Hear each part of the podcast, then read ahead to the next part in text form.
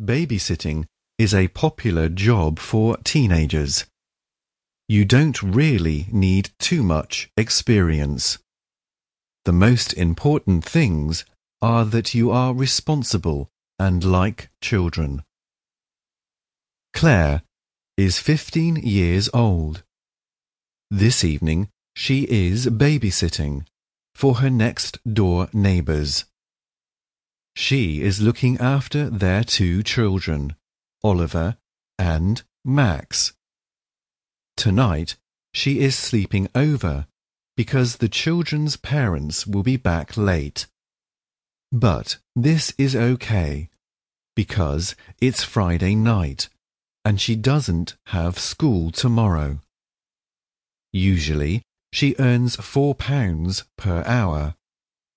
But this time Oliver and Max's parents are paying her more because she has to sleep at their house. Holiday work. Most people prefer to work in the holidays. This means that they don't have to worry about their schoolwork at the same time.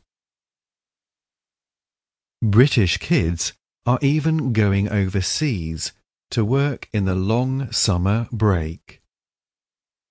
Popular destinations include Greece, Spain, and Portugal, where there is a lot of island work available. Kids are doing many kinds of jobs in the summer, such as working in bars, restaurants, and entertainment clubs for young children. James is looking for work in Spain for his upcoming holidays. He is learning Spanish at school at the moment. He thinks this would be an excellent way to practice the language and earn some money at the same time. He prefers to find a job that has a lot of contact with people, so he is looking for a position in a beach bar. Cafe work. Are you good at making coffee? Are you friendly and polite? If yes, you would be perfect for cafe work. Many people still love drinking tea, but there are more people drinking coffee.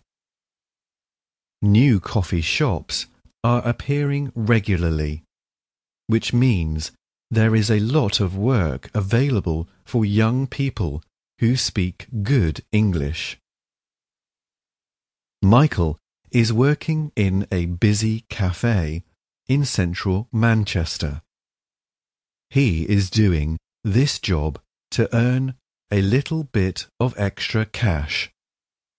He is attending university next year and needs some money to help pay for the high university fees. He likes being a barista, but it is not a job he will do forever.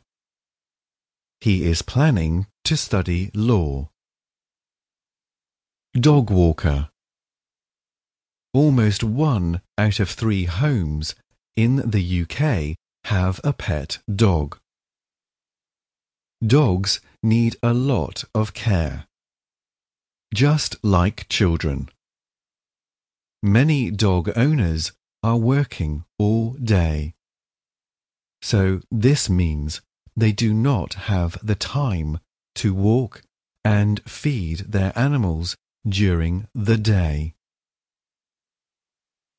It is really important you love animals if you want to become a dog walker. Amy is walking dogs for three different people at the moment. She is not looking for any more clients because she has enough work. She is caring